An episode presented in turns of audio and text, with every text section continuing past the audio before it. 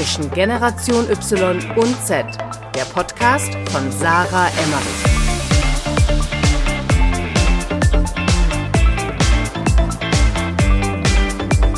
Herzlich willkommen zu einer neuen Folge von Zwischen Generation Y und Z. Ich sitze hier heute im Zoom-Meeting mit der lieben Laura. Laura, sag mal Hallo. Hi. Die Laura ist noch nicht komfortabel mit äh, Zoom bzw. mit Podcasten, oder? Hast du schon mal Ich habe noch nie gemacht. ähm, aber wir haben den 21. März. Äh, es ist Samstagabend und wir haben nichts Besseres zu tun. Spaß. Äh, wir haben Corona-Krise. Das können wir ja gleich mal hier am Anfang klären. In welchem ja, Hashtag wir bleiben zu Hause. Ja. ich hoffe, ihr seid auch alle zu Hause. Wenn ihr diese Folge hört, dann seid ihr wirklich hoffentlich zu Hause, außer ja. ihr hört erst in einem halben Jahr oder so. Okay, back to business. Laura und ich äh, nehmen heute eine Podcast-Folge für euch auf, weil ich hoffe, dass die Laura ganz viel zu erzählen hat. Äh, Laura und ich sind jetzt seit, wann sind wir befreundet? Seit wann kennen wir uns? Seit eineinhalb Jahren? Ja. Wir haben uns eigentlich ja. kennengelernt 2018, weil die Laura war eigentlich nur eine Influencerin. Oh, dieses Downgrade. dieses Downgrade. Nein, Laura war eine Influencerin aus Frankfurt bzw. aus Offenbach äh, für den World Club Dome und dadurch haben wir uns kennengelernt und haben uns angefreundet, oder? Ja. Das jetzt so Weiß übrigens keiner, das ist gerade Premiere, dass ich mal in Offenbach gewohnt habe. Äh, ich oh, bin aber tatsächlich waschechte Frankfurter, ja. Das wollte ich nur noch mal anmerken. Du kannst es auch ausschneiden, kein Problem. nee. Danke. Und, äh, Laura ist 23, studiert Jura, was extrem tough ist, aber das wird sie euch gleich selbst erzählen, und ist gleichzeitig auch noch Content Creator, Influencer, darf man ja nicht mehr sagen, auf Instagram. Seit wann?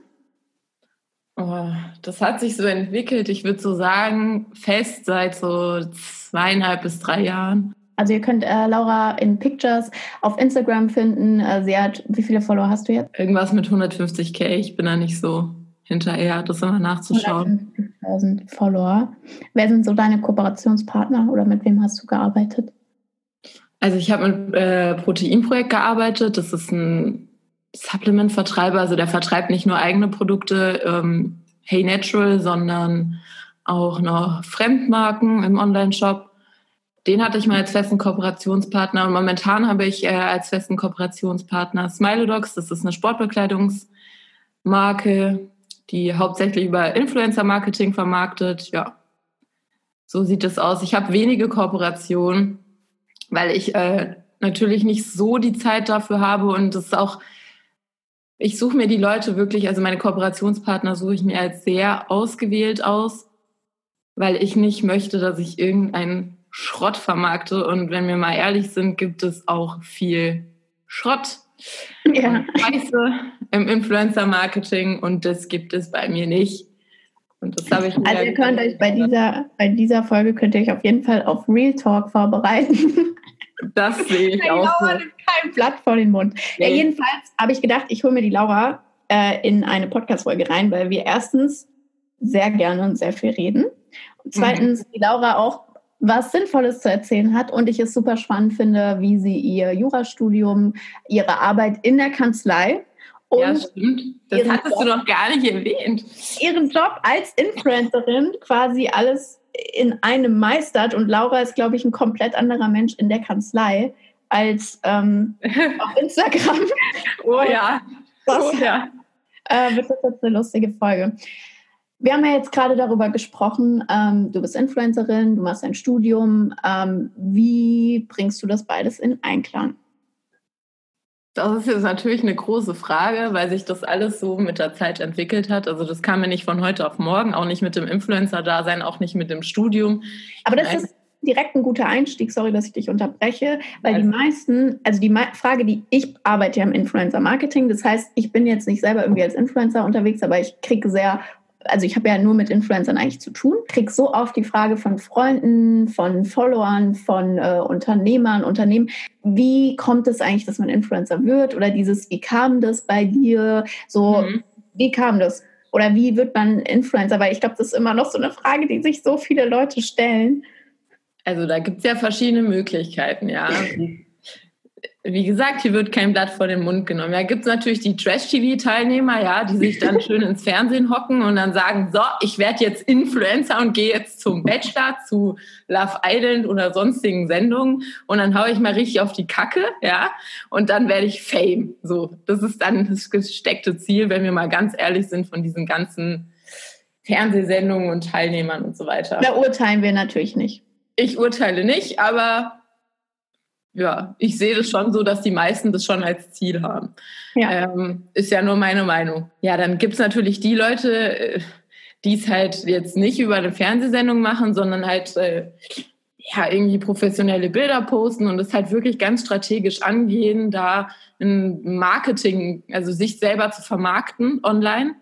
Das habe ich auch schon gesehen. Und dann gibt es zum Beispiel auch die Leute, die, keine Ahnung, die fangen mega klein an und äh, dann entwickelt sich das einfach, weil die gerne ihr Leben teilen und dann macht es denen Spaß, Fotos von sich zu machen und dann äh, tun die sich richtig reinsneaken in die Fotografie und so weiter.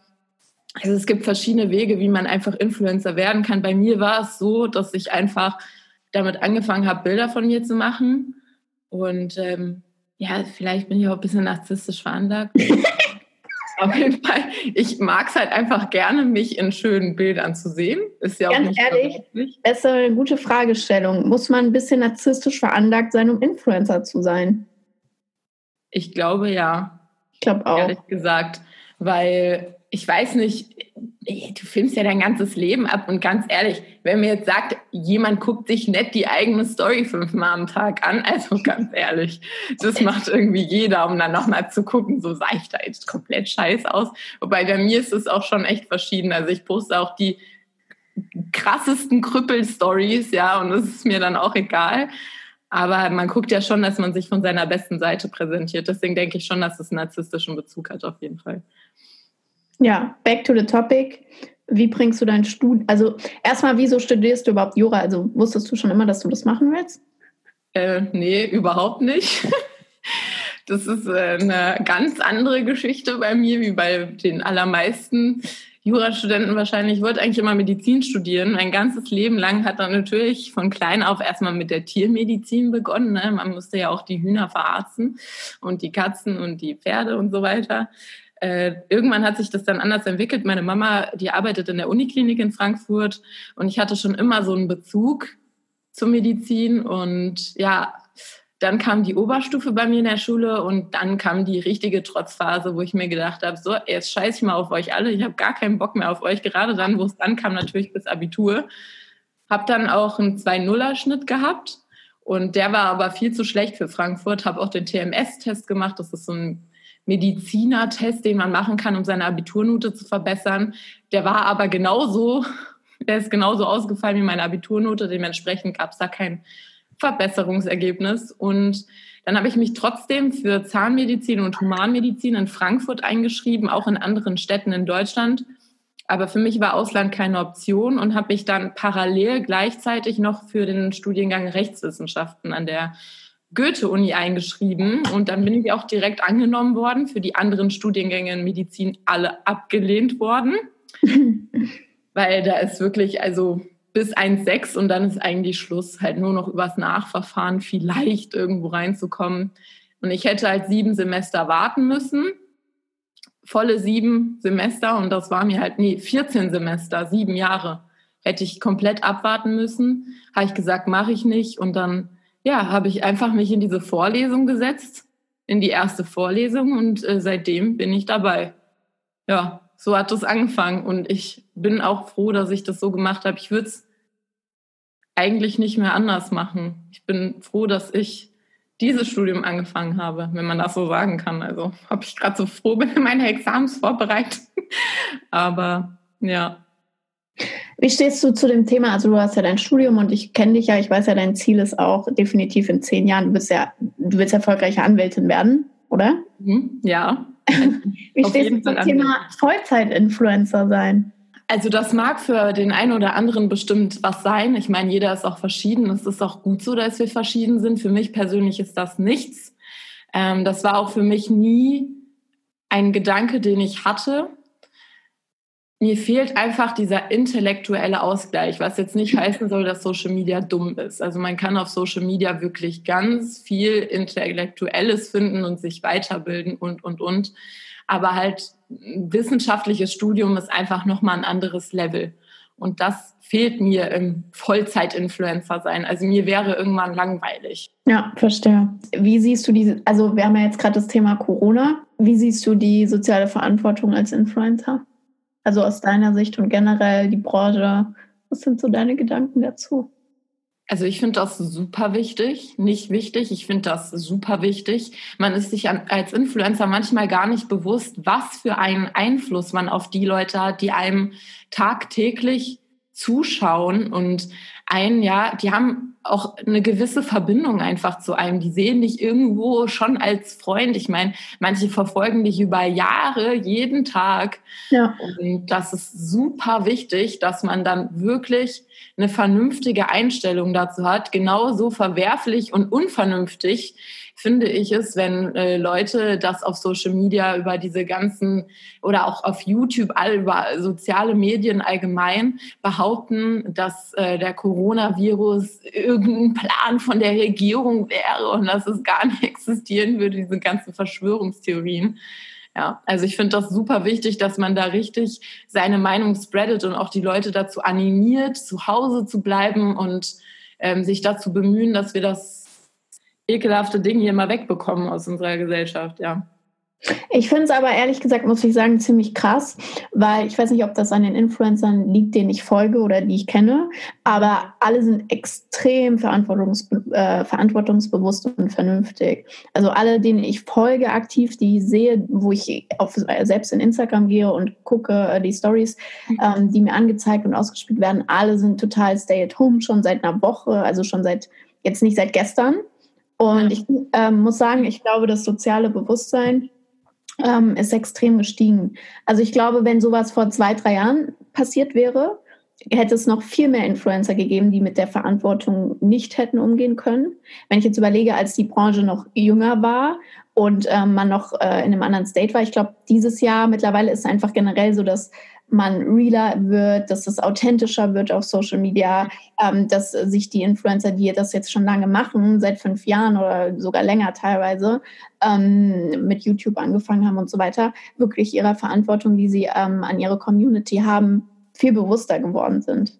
Ich weiß jetzt nicht, wie du es siehst. Ja, auf jeden Fall. Also ich sehe halt allgemein in der Gesellschaft eine Entwicklung, dass begünstigt dann natürlich auch die andere Extreme, die negative Komponente dieser Entwicklung, aber da können wir ja gleich nochmal drauf zu sprechen kommen. Ja, also ich finde auf jeden Fall, dass sich das gut entwickelt hat und dass sich die Leute auch viel mehr bewusst sind, was das eigentlich heißt, wenn dir, keine Ahnung, 100.000 Leute oder so zuschauen in deiner Story. Also oder auf YouTube. Ich meine, es gibt auch so viele super erfolgreiche YouTuber, die sich einsetzen für Veganismus oder Fischfang, hatten wir ja auch gesehen, diese Delfin. Ex-Geschichte. Weiß nicht, ob ihr das gesehen habt. Wenn nicht, könnt ihr das bestimmt mal nachschauen auf Vielleicht kannst du es noch mal kurz erzählen. Also der Nico, der Inscope 21, hatte eine Story gepostet, in dem er ein, angeblich einen Babydelfin sich liefern lassen hat von einem Luxus ähm, Lebensmittelhändler, dann hat er den gebraten in seiner Story. Das war natürlich kein echter Babydelfin und er wollte einfach auf die Überfischung in den Meeren darauf hinweisen. Also es war auf jeden Fall ein Placement, also es war nicht einfach Eigeninitiative von ihm, aber trotzdem fand ich das eine gute Sache, weil natürlich auch viel Beifang immer bei der Fischerei dabei ist und es einfach darum geht, dass wir die Umwelt nachhaltig benutzen, ja, und nicht einfach verdrecken, überfischen, verschmutzen und so weiter und so fort. Das, was wir halt eigentlich jeden Tag machen. Ja. Also nochmal zum Verständnis, der Nico hatte das abgefilmt, hatte dann natürlich einen riesigen Shitstorm bekommen dafür, dass ja. er quasi ein Babydelfin ist. Ja. Was natürlich bei vielen extrem aufgestoßen ist, weil die das äh, nicht sehen wollten oder konnten. Ähm, und ja, dann ist natürlich eine riesige Diskussion auch ausgebrochen unter Leuten, die gesagt haben, äh, du isst doch Fisch, was stört dich daran, wenn der jetzt ein Delfin ist? Und mhm. andere haben gesagt, das kannst du doch nicht machen, Delfin essen. Also war eine riesige Diskussion, Shitstorm. Also und im Endeffekt hat er es dann ja aufgeklärt, ich glaube einen Tag später im Video, hat gesagt, ja. hey, ich habe das natürlich nicht gegessen, das war ein Fake. Äh, der Babydelfin, den ich gezeigt habe, war Fake, das war kein echter. Ich habe was anderes gebraten. Ich habe das gemacht, um auf die Überfischung aufmerksam zu machen. Und das war eine extrem smarte Marketingaktion, weil ich glaube, das hat so fast jeder in Deutschland mitbekommen. Also wirklich, das ging ja durch alle Medien, also ja. nicht nur Social Media, das ging ja wirklich Radio, Fernsehen, überall. Ja. ja, und von daher auch eine coole Aktion. Man sieht daran halt wieder, okay, wie, wie hoch ist die Reichweite wirklich von einem Influencer und wie viel ähm, Verantwortung trägt so jemand. Und ja. ich finde, wie gesagt, gerade in der Corona-Zeit jetzt muss ich sagen, dass es mir echt positiv aufgefallen ist, zumindest bei den Leuten, die ich aktiv verfolge, dass das Verantwortungsbewusstsein extrem hoch, äh, also extrem gestiegen ist. Wie gesagt, vor ein paar Jahren, glaube ich, hätten viele anders reagiert oder wären anders damit umgegangen. Ja, und dann gibt es natürlich, also es gibt viele positive Beispiele und dann gibt es natürlich die andere Extreme, die wie gesagt sagt, das gibt's nicht und so weiter. Und das natürlich dann auch äh, gut verbreitet im Internet. Und dann gibt es natürlich auch die Idioten, die das natürlich glauben. Ja, ist natürlich nicht gut. Aber ich glaube, es gibt immer eine negative Seite, egal was man betrachtet im Leben. Generell vielleicht mal zum Thema Influencer Marketing, weil das ist jetzt die erste Podcast-Folge, die ich aktiv zu dem Thema aufnehme. Oder du bist wahrscheinlich die erste Influencerin, die jetzt hier im Podcast drin sitzt. Mhm. Wie ist das denn? Also viele fragen mich das auch so oft immer noch, wie läuft denn so eine Influencer-Kampagne ab? Was kriegt ein Influencer? Du sollst uns jetzt nicht erzählen, was du verdienst, aber wie läuft so eine Influencer-Kampagne ab oder wie kann man sich das vorstellen oder wie verdient ein Influencer Geld? Weil viele blicken ja immer noch nicht durch ähm, mit den Plattformen und werde ich jetzt von der Plattform bezahlt oder wie kriege ich überhaupt Werbedeals und wie kommen die Sponsoren auf mich? Wie ist das bei dir? Viele wissen übrigens auch gar nicht, dass man Geld dafür bekommt. Die denken immer noch, man kriegt nur die Klamotten zugeschickt. Äh, Finde ich Echt? ganz süß. Ja, habe ich auch ganz viele, die das noch nicht begreifen begriffen haben. Aber äh, ist ja auch nicht schlimm. Man kann sich ja informieren, zum Beispiel über diesen Podcast hier. ja, also es läuft eigentlich äh, so ab. Man wird meistens von einem Unternehmen angeschrieben per E-Mail, per Direct Message auf Instagram, aber meistens per E-Mail. Das ist mir auch lieber. Also auf Direct Messages antworte ich nicht, weil ich das als unseriös empfinde, bin ich ganz ehrlich. Eine Firma hat eine E-Mail und dann sollen die mir da schreiben. Genau. Und dann wird man angeschrieben, hey, tolles Profil, ähm, hast du Lust mit uns zu kooperieren? Das läuft dann natürlich also auf eine bezahlte Kooperation hinaus. Unternehmen, die da andere Vorstellungen haben, leben leider nicht in der heutigen Zeit, meiner Meinung nach. Das finde ich ein bisschen schwierig. Und ja, dann vereinbart man halt einfach eine, einen Geldwert, den man dafür bekommt und eine Gegenleistung, die man dafür erbringt. Also entweder es gibt zum Beispiel auch verschiedene Pakete, Story-Pakete, Story-Post-Pakete, also wo man halt ein Placement macht. Bei YouTubern ist das dann vielleicht auch mal ein Video. Ja, so funktioniert das eigentlich. Also es ist äh, ganz easy, es ist eine ganz normale Vertragsverhandlung, die man da eigentlich hat. Und dann gibt es ja, also es gibt ja kurz, also einmalige Kooperationen, es gibt auch langfristige Kooperationen, also es gibt wirklich alles durch die Brandweite weg. Es gibt, man wird auch auf Events manchmal eingeladen und kriegt dann irgendwie Hotel oder Reisen. Also es gibt wirklich Kooperation für alles, Leute. In der heutigen Zeit wäre es vielleicht auch mal ganz gut, Kooperation für Klopapier oder so zu machen. ähm, habe ich aber auch schon gesehen. Also Klopapier und Reiniger und so habe ich auch schon gesehen. Wenn sich das jetzt jemand anhört, der ein Unternehmen, ein Startup oder was auch immer hat oder ein Produkt einfach äh, vertreibt in irgendeiner Form, ähm, was ist für dich ein Go und was ist ein No-Go? Also wann sagst du zu einer Kooperation ja, wann nein? Was sind so ausschlaggebende Kriterien für dich als Influencer? Also für mich ist auf jeden Fall ausschlaggebend, dass ich dieses Produkt geil finde, ja, dass ich das benutze und sage, ja, das ist ein Produkt, das möchte ich oder das ist eine Veranstaltung, da stehe ich dahinter und das kann ich meinen Followern zeigen und auch präsentieren und auch guten Gewissens, die das kaufen lassen. Ja. ja also ich gucke da auf viele Aspekte, aufs Preis-Leistungs-Verhältnis. Ich teste das Produkt auch immer vorher. Also ich mache nicht einfach irgendwelche Kooperationen. Ich weiß von ganz vielen, dass die das einfach so machen, ohne mich jetzt äh, gut reden zu wollen. Aber Geld spielt halt nun mal eine große Rolle. Und wenn da die Geldspritze fließt, ja, dann wird auf jeden Fall auch mal zwei Augen zugedrückt bei manchen. Ja. Ja, also ich achte eigentlich auf ganz viele Sachen, aber am wichtigsten ist mir halt wirklich dass dieses Produkt gut ist und dass ich das vor meinen Followern einfach vertreten kann, dass ich das für die vermarkte quasi. Wie, also wie stehst du zu deiner Community oder was hast du für ein Verhältnis dazu, dass dir, dir folgen ja 150.000 Menschen? Ja, ungefähr. Ähm, ungefähr. Mehr ich als weiß nicht genau. Menschen. Mehr. Ja. Ähm, wie stehst du dazu? Also hast du das manchmal so das Gefühl, dass du dir denkst, so, boah, krass, äh, wie viele das eigentlich sind und manchmal denkst, oder manchmal hast du so gar keinen Bezug dazu dass du das gar nicht. Also bei mir ist zum Beispiel so, bei mir, das ist jetzt kein Vergleich, aber bei mir gucken jeden Tag 1000 bis 2000 Leute die Story. Ja. Und ich denke mir immer, im Vergleich zu meinen Followern ist das jetzt nicht viel. Und manchmal denke ich dann, boah, krass, jeden Tag gucken 1000 bis 2000 mhm. Leute meine Story und gucken sich an, was ich mache. Ja. Und haben eine Bindung zu mir und dem, was ich mache. Das ja. ist halt schon verrückt. Also ich finde es manchmal so creep, ne? Ich sitze dann manchmal da und denke mir so, okay, wie viele tausend Leute haben jetzt gerade geguckt, wie du komplett durchgedreht wieder in deiner Story durch die Wohnung gerannt bist, ja, und Scheiße gelabert hast. Ähm, oder dein Mettbrötchen gegessen hast. Das ist übrigens ein ganz großes Highlight bei mir in der Community. Ähm, ja. Wir haben ein Mettbrötchen-Fetisch bei uns, also wirklich. Also Laura hat den und dadurch hat sie Follower angezogen in ihr Leben, die das auch haben. Also ich kriege wirklich Mettbrötchen geschickt heute wieder. Habe ich gesehen. Also Met gegen Kummer hieß es dann. Manchmal ist man sich dessen gar nicht bewusst. Aber ich glaube, das ist auch ganz gut so, weil wenn man sich immer nur Gedanken macht, oh mein Gott, wie viele Leute gucken mir zu, dann denkt man immer ja. darüber nach, wie man sich zeigt. Und ja. ich zeige mich so, wie ich bin auf Social Media. Klar zeigt man nicht alles von sich, aber ich denke, das ist auch normal, ähm, dass man gewisse Dinge einfach privat hält. Äh, aber ansonsten finde ich das gut, dass man sich da auch mal so fallen lassen kann, quasi. Und nicht immer darüber nachdenkt. Ja, ich glaube, das ist auch das Ziel, weil, beziehungsweise der Sinn, weil ich glaube, die Influencer, dieses Wort wurde jetzt schon zu oft benutzt in diesem Podcast, in dieser Podcast-Folge, ähm, die authentisch sind oder das einfach von Anfang an gemacht haben, auch schon vor zehn Jahren, ähm, einfach YouTube-Videos gemacht haben, aus Spaß vor allem und nicht, weil ja. die gedacht haben, boah, in zehn Jahren bin ich damit Millionär. Die sind ja. halt Millionär. So. Ja.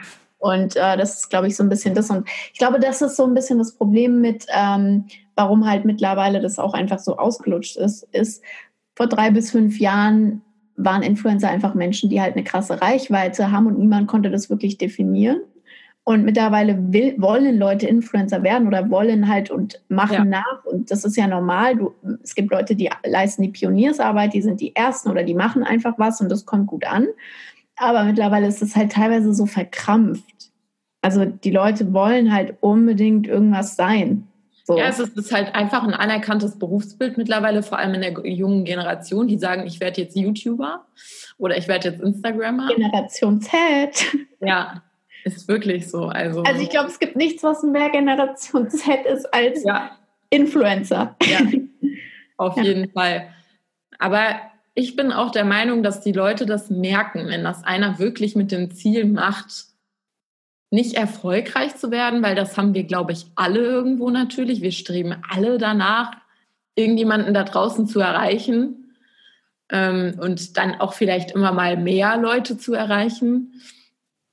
Aber ich kenne einige, die das wirklich nur aus diesem wirtschaftlichen Aspekt machen. Und ich finde die todeslangweilig, diese Leute, wirklich. Also die denen folge ich dann auch nicht. Ja, total. Also das ist halt auch die Frage, was ist dann der Content? Ja, eben.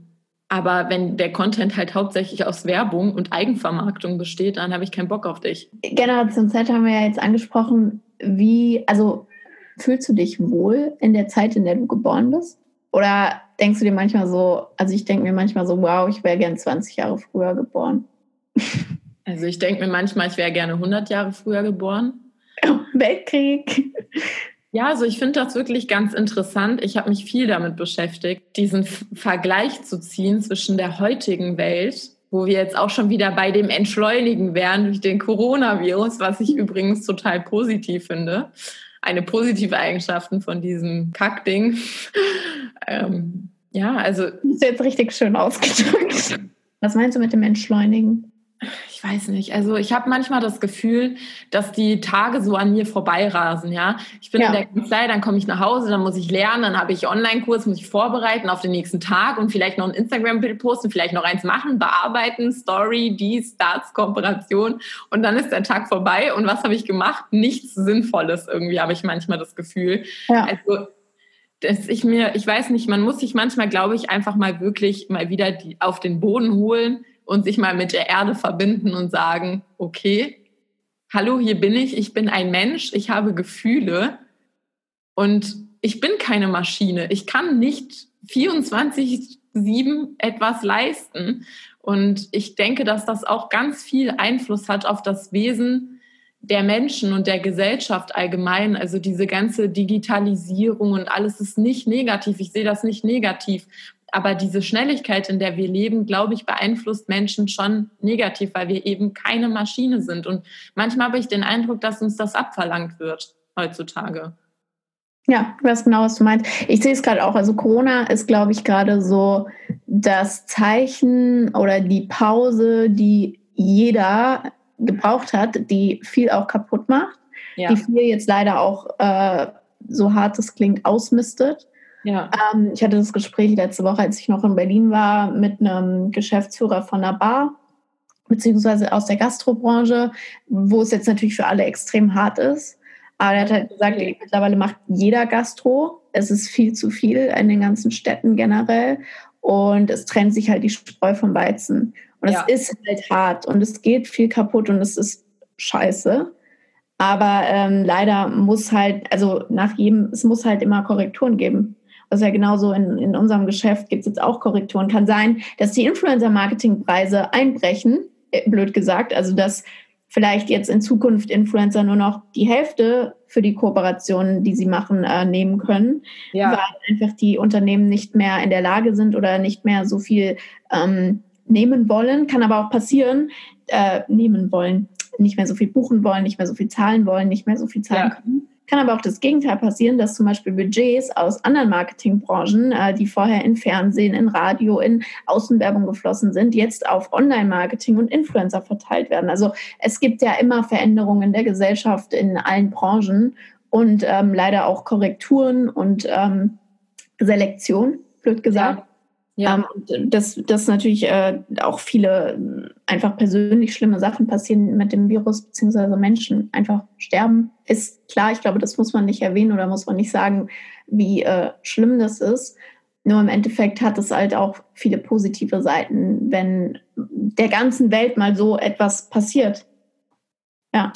Ja, auf jeden Fall. Also vor allem ist das ja ein nie zuvor dagewesenes Ereignis, dass in der globalisierten Welt die ganze ja. Welt außer Gefecht gesetzt wird. Also wir erleben gerade hier ein weltweites historisches Ereignis und irgendwie finde ich das total spannend, ähm, das miterleben zu dürfen. Ja, ich bin sehr dankbar dafür. Es passieren natürlich viele schreckliche Dinge, das äh, darf man nicht außer Acht lassen.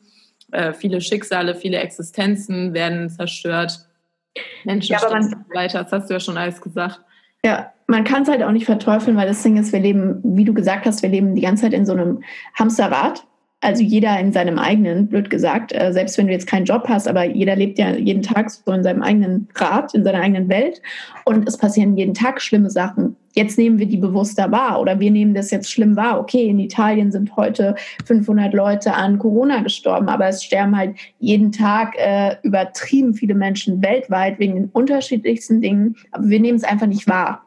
Und ähm, deswegen, man, klar, man kann jetzt hier auch was Falsches sagen, aber es ist halt im Endeffekt, ähm, wie du gesagt hast, äh, hat es, ist es historisch und ich glaube, wir, wir sind in der Position oder wir haben das Glück, dass wir das Positive sehen dürfen, daraus ziehen dürfen und uns auf uns konzentrieren können und auf unsere Mitmenschen und uns nicht äh, jetzt aktuell zumindest Sorgen machen müssen, was essen wir morgen, ähm, ja. sterben wir morgen, äh, sondern dass wir uns darauf fokussieren können, okay, was kann das Gutes bewirken. Ja. ja, also ich denke nicht nur, dass wir in einem Hamsterrad leben, ich denke auch, dass wir als Gesellschaft und jeder Einzelne nochmal für sich in einer kompletten Blase lebt, ja. Die ja. nehmen gar nicht wahr. Also, ich weiß nicht, ob das jetzt nachvollziehbar ist. Ich versuche das mal zu erklären. man geht ja nur zur Arbeit und ist dann zu Hause mit der Familie oder hat seine Hobbys und so weiter. Also dieses Herumgerenne, was wir schon beschrieben hatten. Und das Problem ist einfach, dass man gar nicht mehr sich, manchmal begreift man sich gar nicht mehr so als Mensch. Also man ist sich seiner selbst manchmal gar nicht mehr so richtig bewusst, was man eigentlich in dieser Welt macht. Was ist denn der Sinn, dass du hier bist? Was möchte ich eigentlich von diesem Leben?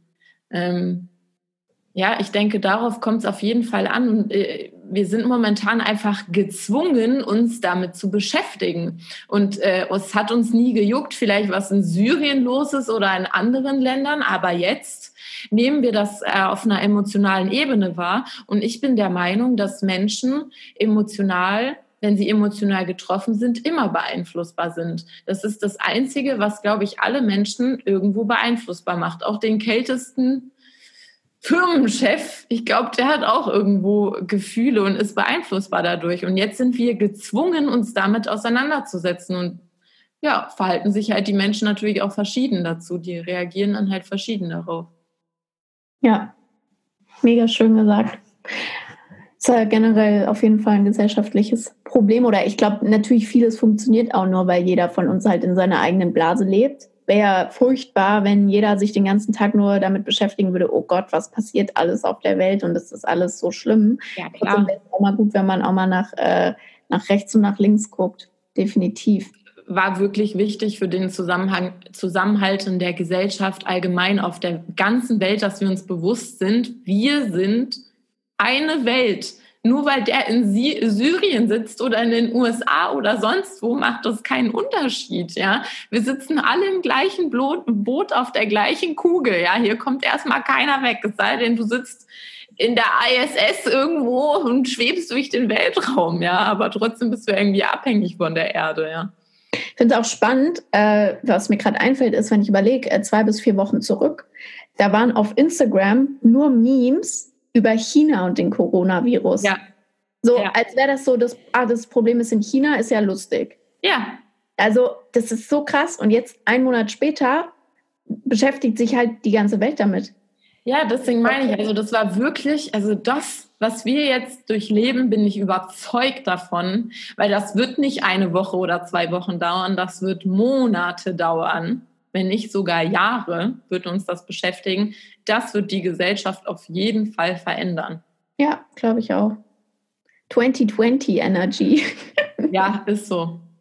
Ja, ich glaube nicht, ich glaube, jeder von uns hatte ein krasses Gefühl bei diesem Jahr. Also ich habe mit super vielen Menschen Anfang des Jahres viele Deep Talks gehabt. Und ich glaube, jeder hatte so das Gefühl, irgendwie dieses Jahr wird anders. Aber niemand hat damit gerechnet. Also ich muss sagen, 2019 hat mich sehr vorbereitet auf dieses Jahr. Ich war in einem komplett anderen mentalen State Anfang 2019. Äh, also was sich Ende des Jahres 2019 so ab Oktober ungefähr bei mir getan hat. Jetzt können wir auch wieder anfangen, über unsere Sternzeichengeschichten und ja! Metro Grey zu reden. Ihr müsst wissen, Laura ähm, ist ein absoluter Sternzeichen-Freak. Wenn ich hier von jemandem erzähle, egal ob Mann oder Frau, äh, fragt sie erstmal, welches Sternzeichen ist der oder die. Und dann ist so, keine Ahnung, ich bin kein Stalker. Und ich dann so, fragt ihn, wann er geboren worden ist ja. und wo. Aber dazu kannst du uns jetzt selber einen Exkurs geben noch. Genau.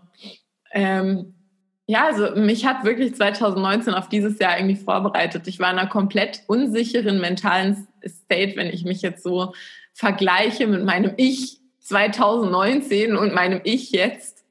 Also ich bin ein komplett anderer Mensch. Das hat eigentlich wirklich so im Februar 2019 schon angefangen, dass ich Menschen aussortiert habe und mir mal wirklich meines lebensbewusst geworden bin, was für Ziele ich habe und so weiter. Und das manifestiert sich, glaube ich, gerade im Jahr 2020 für viele Menschen, ja.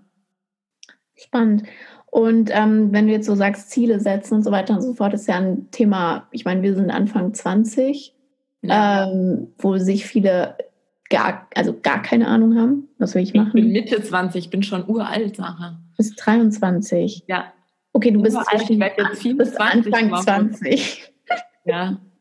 Also jemand, der älter ist, würde jetzt sagen, du bist Anfang 20. Ja. Ist auch egal. Ja. Halt bist du Anfang Mitte 20. Und ähm, in dem Alter ist ja klar riesige Findungsphase, aber wie hast du das denn, also wie findest du für dich deine Intuition zu wissen, was will ich oder was sind meine Ziele? Das ist eine schwierige Frage. Ich, bin ein, ich würde von mir behaupten, dass ich ein sehr intuitiver Mensch bin und das Problem an dieser Sache ist einfach, dass ich mich sehr viel mit mir auseinandersetze und dann natürlich auch oft ins Zweifeln gerate und mich frage, ist das richtig, was du gerade machst? Und so ein Studium zum Beispiel, ich habe das ja sehr jung angefangen. Ich wollte direkt nach dem Abitur studieren. Mir war langweilig in diesem halben Jahr. Ich habe da beim Obi gearbeitet. Das werde ich auch nie vergessen, wie ich die Schrauben einsortiert habe. Ja. Ähm, ähm, genau, und dann war mir langweilig. Ich habe dann meinen Job da gekündigt, fand das total Banane, da zu arbeiten und wollte direkt studieren. Und am Anfang kriegt man das noch nicht so mit, aber man lernt mit der Zeit, dieses Studium ist extrem kostenintensiv, dieses Studium ist verdammt zeitintensiv und fordert dir deinen letzten, deine letzte Spucke aus, ja. Und ich habe schon oft daran gezweifelt, ob das richtig ist, was ich gerade mache, ob dieses Studium richtig ist für mich, ob ich nicht doch vielleicht einen kreativen Beruf machen möchte, weil ich ein sehr kreativer, musikalischer Mensch bin und schon immer war und das sehr vernachlässigt habe. Aber ich, ja, für mich ist es einfach, für mich ist Stabilität und Sicherheit im Leben sehr wichtig. Dieses Studium gibt mir halt einfach Sicherheit und ich weiß, dass ich immer etwas zu tun haben werde. Es gibt immer Rechtsbrüche in dieser Gesellschaft. Und irgendwie beruhigt mich das. Ja, deswegen. Das ist mega spannend. Ja. Also, du, dass du für dich halt selber weißt, okay, das ist mein Wert. Weil in der, in der Folge mit Vivi haben wir auch darüber gesprochen, wie finde ich überhaupt meine Werte? Weil die meisten Menschen sind sich äh, dessen ja überhaupt nicht bewusst. Also gar nicht. Einfach. Was du mit Wert? Äh, ne, dass dein Wert Sicherheit ist. Das ist ja dein Wertesystem. Für dich äh, steht dann, nach dem, was du eben beschrieben hast, ja sagst du, okay, für mich ist äh, ein hoher Wert in meinem Leben, ist halt Sicherheit. Zum Beispiel in einer Beziehung ist, ähm, ist uns beiden ja sehr wichtig, Treue, Loyalität. Ja. Ähm, und äh, in, in, in der Arbeitswelt kann es aber was ganz anderes sein. Zum Beispiel mir ist in der Arbeitswelt ähm, Treue nicht wichtig. Mir ist Loyalität wichtig. Aber wenn ich jetzt einmal wo anfange zu arbeiten, heißt das nicht, dass ich da zehn Jahre arbeite. So, in dem Sinne. Mir ist es wichtig, loyal zu sein gegenüber den Leuten, mit denen ich arbeite und ehrlich aber nicht treu im Sinne von, dass ich da jetzt irgendwie mein Leben lang arbeite. Und ja, diese, diese Werte, sich bewusst zu sein, wie du das jetzt gerade gesagt hast, das schaffen die meisten Menschen ja noch nicht mal, sich bewusst darüber zu werden, okay, was will ich eigentlich? Ja. Und dann kannst du ja auch nicht wissen, okay, ist das Studium jetzt das Richtige für mich oder nicht. Also letztendlich hat man keine volle Sicherheit im Leben. Ja, es kann auch sein, dass ich sage in fünf Jahren, ey, scheiß auf alles, ich werde jetzt Straßenmusiker oder irgendwas, ja. ja klar denke ich jetzt nicht von mir, aber man weiß ja nie.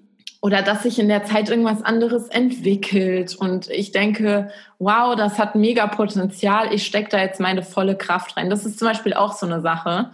Ich mache ja gefühlt 50 Sachen auf einmal manchmal und ich bin auch oft überfordert, ja.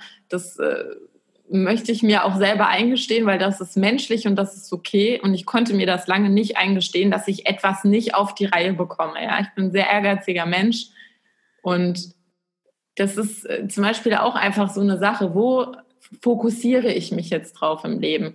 Fokussiere ich mich jetzt auf mein Influencer-Dasein und gehe zweimal am Tag zum Sport und filme das ab und mache Kooperation?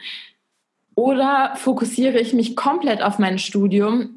Weil das sind zum Beispiel gerade Gedanken, die ich mir aktuell, also nicht mehr ganz aktuell, aber die ich mir machen musste Anfang dieses Jahres. Laura, wie regelst du das? Bin jetzt in der Examsvorbereitung und Leute. Shit is getting real. Shit is getting very real. Ähm, ich merke gerade einfach, wie viel scheiß Stoff das ist und dass das eigentlich unmenschlich ist, so viel zu lernen. Aber ich muss da jetzt halt irgendwie durch und habe mir auch gesagt, komme was wolle, ist mir scheißegal, was sich mir in den Weg stellt. Ich mache dieses Examen jetzt fertig, ja. Und zwar richtig fertig, Leute. Ähm, ja, und da muss man sich halt einfach, ich finde, es ist wichtig, dass man sich Ziele setzt im Leben und sich auch dessen bewusst ist, was man dafür vielleicht auch aufgeben muss und worauf man sich dann halt fokussieren muss im Leben. Ja, 100 Prozent. Nur für die meisten halt super schwierig, glaube ich, weil sie sich halt gar nicht ihrer selbst bewusst sind. Was waren denn jetzt, also du hast jetzt gesagt, okay, 2020, Corona-Krise ist alles extrem prägend für uns oder für die komplette Gesellschaft. Was ja. waren für dich in deinem Leben bisher die prägendsten Momente, die du teilen möchtest? Ich hatte viele prägende Momente in meinem Leben. Bin ich auch nicht undankbar für. Ich bin äh, sehr dankbar dafür. Ähm, ich glaube, jeder hat das. Ähm, die einen mehr, die anderen weniger. Und ich glaube, dass das auch dieses Bewusstsein für einen selber und für die eigene Person sehr stark beeinflusst. Also ich denke wirklich, dass Menschen, die viele schwierige Zeiten durchgemacht haben, ganz anders mit sich selber umgehen als Menschen, die das nicht erlebt haben und sehr behutsam und ohne Probleme aufgewachsen sind. Ähm, ja, und was möchte ich davon teilen? Also ich habe schon viel durchgemacht. Ich war schon magersüchtig, also ich war essgestört zwei Jahre lang. Da war ich glaube, ich hatte das bis ich, also ich hatte das lange Zeit, das zieht sich ja hin, aber akut war es auf jeden Fall mit 15, 16, da war ich sehr stark untergewichtig und bin gar nicht mit mir klargekommen.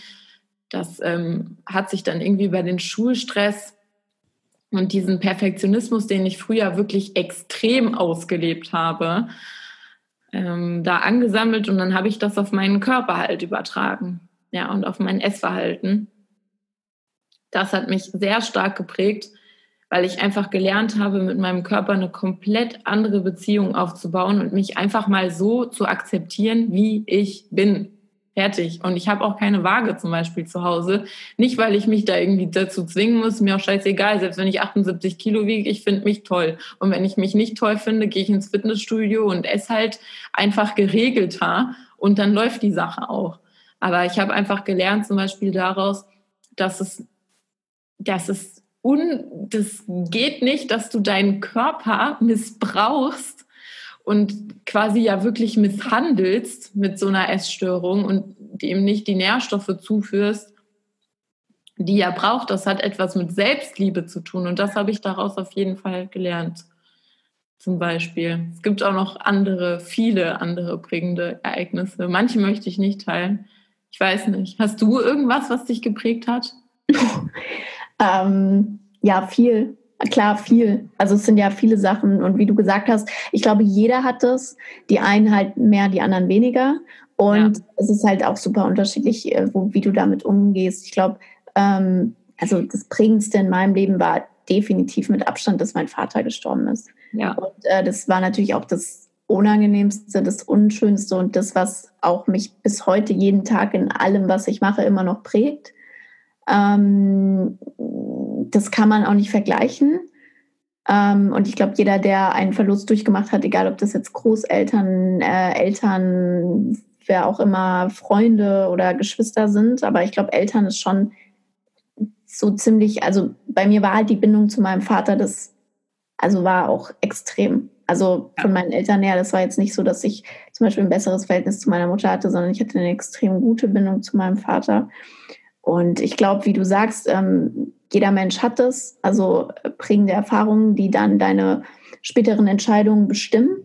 Und manche haben es halt mehr und manche haben es weniger und manche raffen es halt auch leider nicht.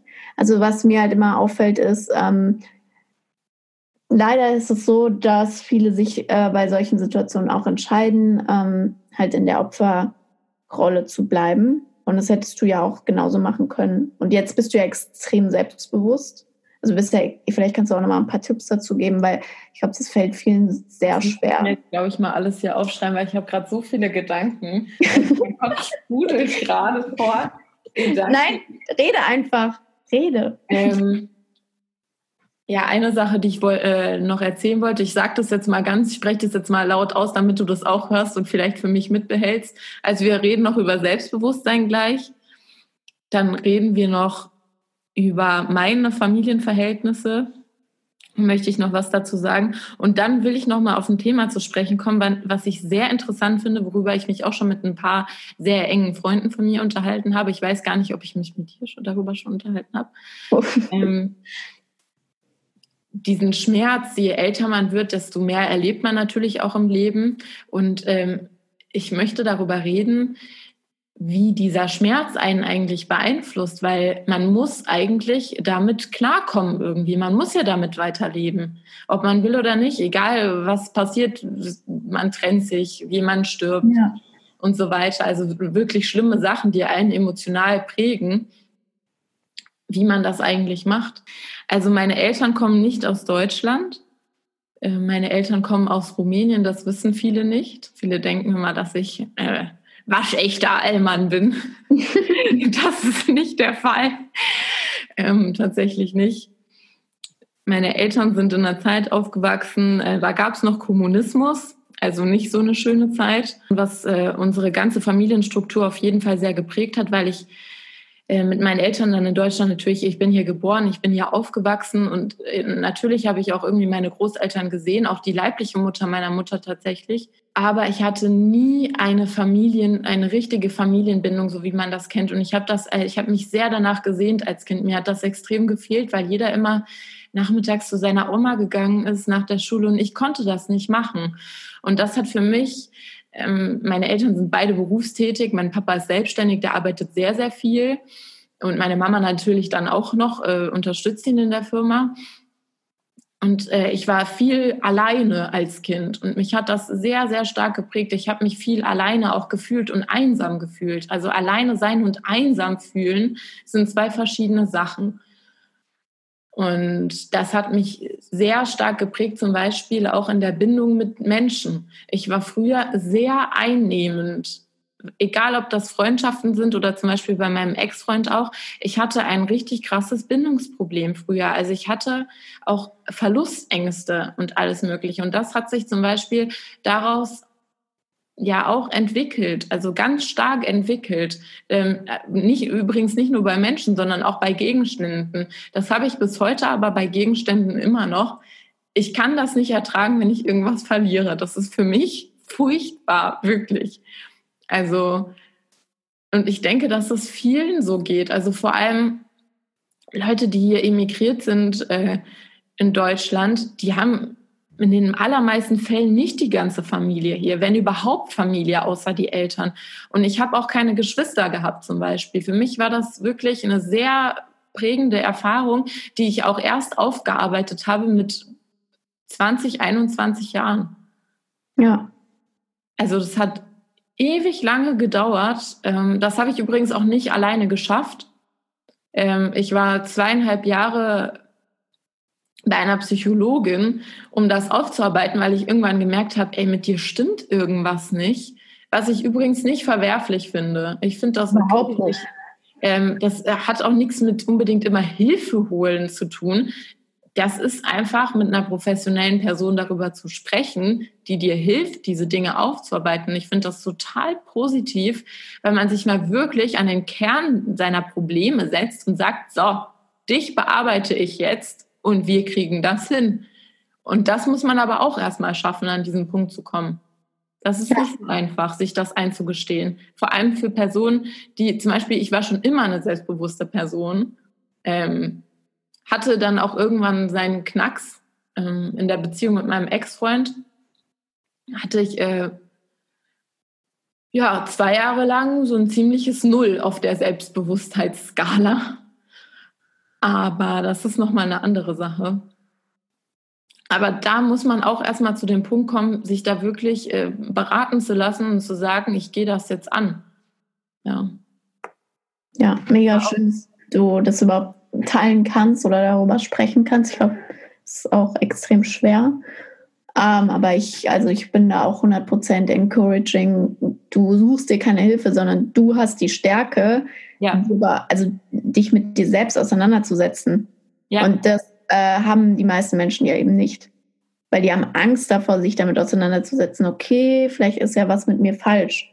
Oder ja, könnte ja wehtun. Könnte ja was hochkommen, was nicht so schön war.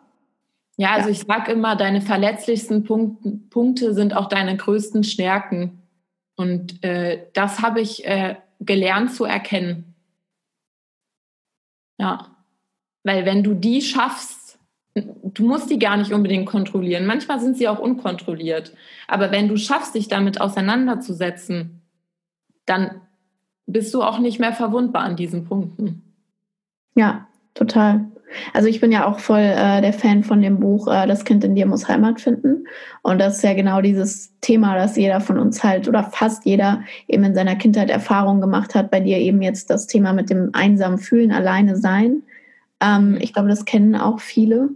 Ähm, was ja auch wieder total spannend ist, weil du bist Einzelkind wo jetzt ja. viele sagen würden, ja, du Einzelkinder wurdest ja bestimmt als Kind, keine Ahnung, verhätschelt, bla bla bla. Ich bin ja zum Beispiel, ich habe ja zwei Geschwister, war die älteste immer. Ich hatte ganz andere Erfahrungen. Ich war also gefühlt nie alleine, aber trotzdem fühlst du dich natürlich auch in manchen Momenten einsam. Ja. Ähm, das, aber jeder von uns hat halt irgendwelche Erfahrungen aus der Kindheit, die ihn belasten, verletzt haben und geprägt haben.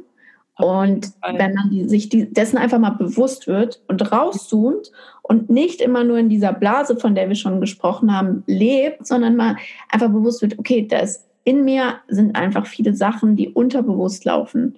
Programme, die ähm, ich jahrelang gelernt habe oder einfach ein inneres Kind, was ich sehr schön finde, die Vorstellung, was in dir lebt und was halt ähm, auch oft leider überhand nimmt. Weil oft ist es so, wenn wir uns streiten, in Beziehungen vor allem, in Freundschaften, in zwischenmenschlichen Beziehungen jeglicher Hinsicht, wenn irgendwas nicht so gut läuft, wenn du dich verletzt fühlst, wenn du dich angegriffen fühlst, ist es oft halt dein inneres Kind.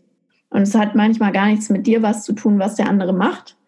Und generell ist es ja so, alles im Leben ist, siehst du durch deine eigene Brille, durch deine eigene Realität.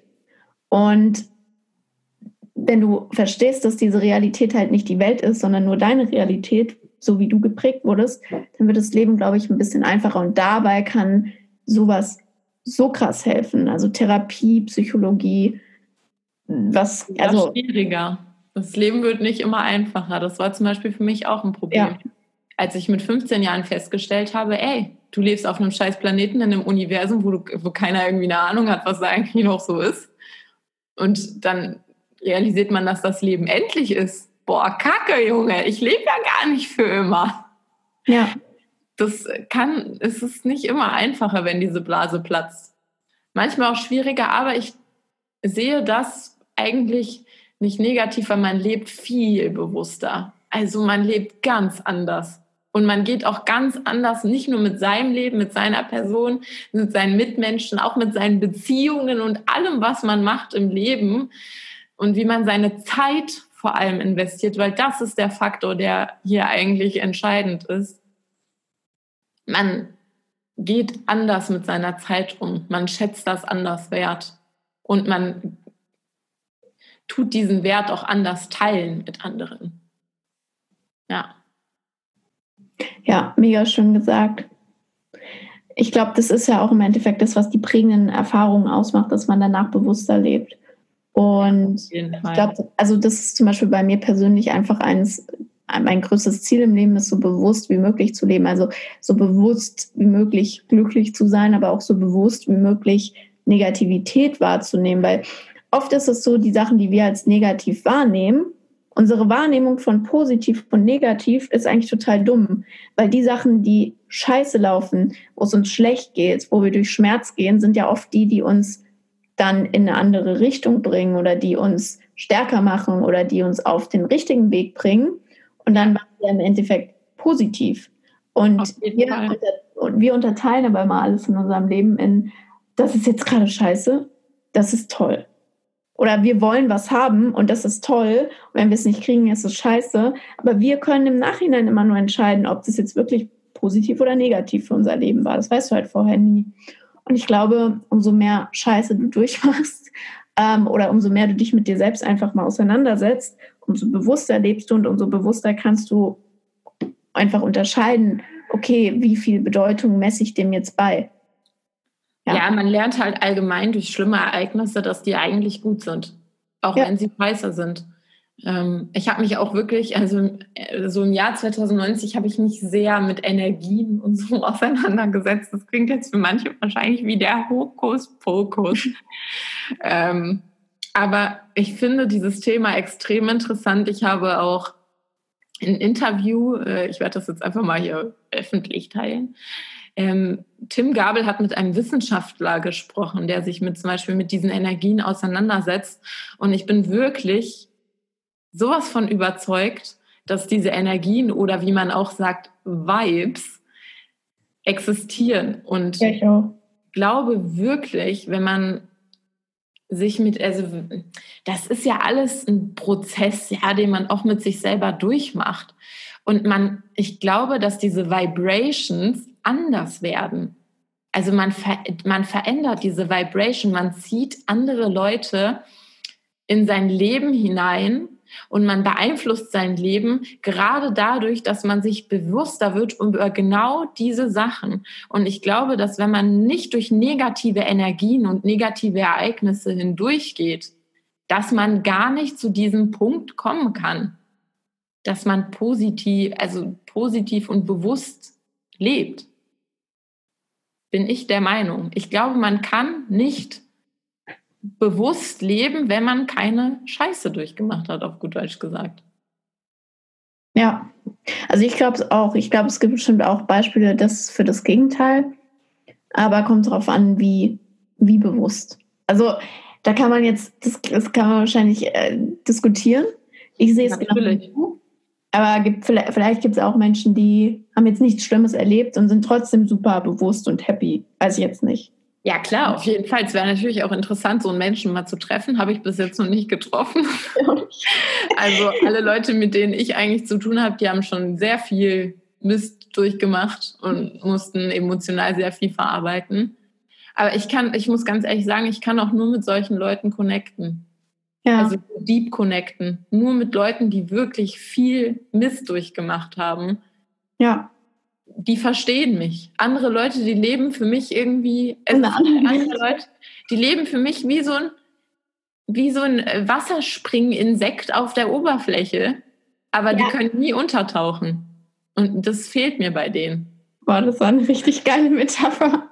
Ja, Okay, aber wir könnten jetzt stundenlang darüber reden. Du Ja. hattest ja noch andere Punkte. ja. Selbstbewusstsein. Selbstbewusstsein. Boah, das ist ein schwieriges Thema. Aber es hat ja eigentlich wieder auch was damit zu tun, was wir gerade besprochen haben, weil umso bewusster du Ja. lebst, umso weniger scherst du dich dann auch darum, okay, ähm, bin ich selbstbewusst oder nicht. Wenn du bewusst lebst, dein Leben bewusst wahrnimmst, dich selbst Ja. mit dir auseinandersetzt, dann wirst du auch selbstbewusst als Mensch. Sarah zieht die Conclusion vor, die Thesis, Freunde der Sonne. Äh, auf jeden Fall, ähm, ja, das, ähm, daran wollte ich eigentlich auch anknüpfen, hast du auf jeden Fall recht. Nur ich glaube, da gibt es Unterschiede. Ich denke, dass Menschen einfach von Grund, also natürlich sind Menschen von Grund auf verschieden. Ähm, aber zum Beispiel, ich war schon immer sehr ein selbstbewusstes Kind. Ja, ich war schon immer selbstbewusst und ich habe schon immer gewusst, ich bin der Shit. Ja, das hat dann irgendwann mal Kratzer genommen, bis es auf den Nullpunkt kam, bis ich mich gar nicht mehr selbst geliebt habe, bis auch unschöne Dinge passiert sind, die ich jetzt nicht teilen möchte öffentlich. Ähm ja, aber äh, entweder man erarbeitet sich sein Selbstbewusstsein, glaube also ich glaube, jeder erarbeitet sich irgendwo ein gewisses Selbstbewusstsein. Ja, Selbstbewusstsein ist auch nicht gleich Selbstbewusstsein. Selbstbewusstsein ist dynamisch für mich. Das Ja. hat auch, ist auch ein Prozess im Selbstbewusstsein selber. Ja. Weil das sagt ja eigentlich das Wort schon, man ist sich seiner selbst bewusst. Und dieses Mhm. Bewusstsein für einen selber ändert sich ja im Leben. Ich meine, als Kind bist du dir anders über dich bewusst als erwachsener äh, Mensch, der mit zwei Beinen im Leben steht. Ja, das ist was komplett anderes. Das ist mega, mega geil gesagt. Also das, Ja, ich, ne?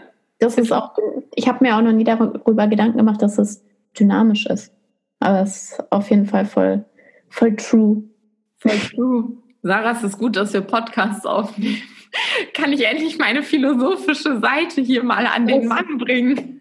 Wird auf jeden Fall nicht unsere letzte Episode sein, glaube ich. Schade, dass wir nicht im Auto zusammensitzen gerade. Das ist ja, Ja. auch schön. Das wäre aber ein cooles Konzept eigentlich, was wir vielleicht auch noch einführen. Car-Deep Talks. Ja, vielleicht auch für YouTube. Ja, Sarah, das musst du rausschneiden. Wir müssen unsere Rechte daran behalten. jetzt sind wir richtig krass philosophisch geworden. Aber würden sagen, wir haben noch fünf Minuten. Was Oh müssen wir noch loswerden? Hast du nicht Mhm. noch eine Message für diesen Podcast? Ich habe auf jeden Fall eine Message für diesen Podcast. eine Message, die mich äh, lange begleitet hat, ähm, gerade auf diesen Bezug mit Influencer-Dasein und meinem Studium, weil das ähm, für viele anscheinend kontrovers ist, ein kontroverses Thema, wie man Influencer sein kann und so eine, ein seriöses Studium absolvieren kann. Ja. Leute, ich sag euch ganz ehrlich, scheißt mal darauf, was alle anderen euch sagen. Das habe ich wirklich gelernt und zwar nicht nur im Influencer-Dasein, weil da gibt es auch ganz viele Leute, die sagen, ich werfe jetzt äh, Bälle gegen dich und Klötze und ich hoffe, dass sie dich hart treffen. Die mögen dich vielleicht hart treffen, aber du behältst das mal für dich, ja, und machst mal dein Ding. Leute, es ist wirklich wichtig, dass ihr euch nicht durch gesellschaftliche also diese ganzen gesellschaftlichen Vorurteile, die Menschen haben, du kann, wenn du das bist, kannst du das nicht auch noch sein. Doch, du kannst das. Und das ist okay. Und du musst das machen, was dich happy macht. Und wenn mich das happy macht, dass ich meine äh, Mettbrötchen und äh, meine, ja, einfach mich selber auf Social Media teile und gleichzeitig ein sehr seriöses Studium absolviere, dann heißt das nicht, dass das nicht zusammenpasst. Das heißt einfach nur, dass dieser Mensch das nicht begreift, wie das zusammengehört. Aber jeder Mensch hat verschiedene Seiten und das ist gut so. Und ja, macht einfach wirklich euer Ding. Lasst euch nicht von anderen sagen, wie du zu sein hast. Denn du bist so, wie du sein willst und so, wie du bist. Und das ist okay. Genau so, wie du bist. Es ist so ein perfektes Schlusswort, Laura. Das ja. ist unübertrefflich. Ich kann es nicht glauben. Ich muss also, gerade mal für mich selber klatschen. Ja. Wenn ihr denkt, Laura sollte auch einen Podcast starten, dann schreibt ihr das und zwar an Laura in Pictures auf Instagram. Wie kann man dich eigentlich sonst erreichen? Nur auf Instagram, oder? Nur auf Instagram, ja. Ich habe hab schon mal überlegt, YouTube zu machen, aber das ist sehr zeitintensiv. Also schreibt mir gerne auf Instagram. Laura in Pictures und nein, ich heiße nicht Lorraine. Was? ja, wegen Laura in denken manche, ich heiße Lorraine Pictures, aber das ist nicht der Fall. Ah, krass, wusste ich gar nicht. Ja, ähm, schreibt mir gerne. Ich freue mich auf eure Nachrichten und ja, vielleicht kommt ja noch mal eine Podcast-Folge von mir alleine mit Sarah zusammen. Mal gucken. Wow. Ich bin gespannt. Nein, ohne Spaß. Wenn ihr eine Frage habt oder wenn ihr Laura einfach folgen wollt oder wenn ihr Laura sagen wollt, sie soll ihren eigenen Podcast starten, weil sie super philosophisch ist oder wenn ihr was über Sternzeichen wissen wollt, dann schreibt Laura auf Instagram. Ich bedanke mich auf jeden Fall bei jedem Einzelnen, der sich diese Folge komplett angehört hat mit uns. Aber ehrlich, Leute. Verrückten Menschen. Das ist sehr beeindruckend. Ich hoffe, dann gefällt euch auch der Podcast.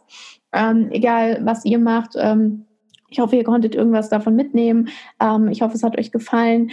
Ähm, ich würde mich natürlich mega freuen und die Laura natürlich auch, wenn ihr, eine Bewertung wenn ihr eine Bewertung hinterlasst und den Podcast abonniert, damit ihr auch in Zukunft geile Folgen von mir mit anderen interessanten und inspirierenden Menschen oder mit Laura zusammen oder nur von mir anhören könnt.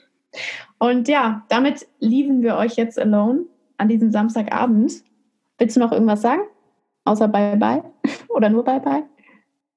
Leute, macht's gut, stay at home.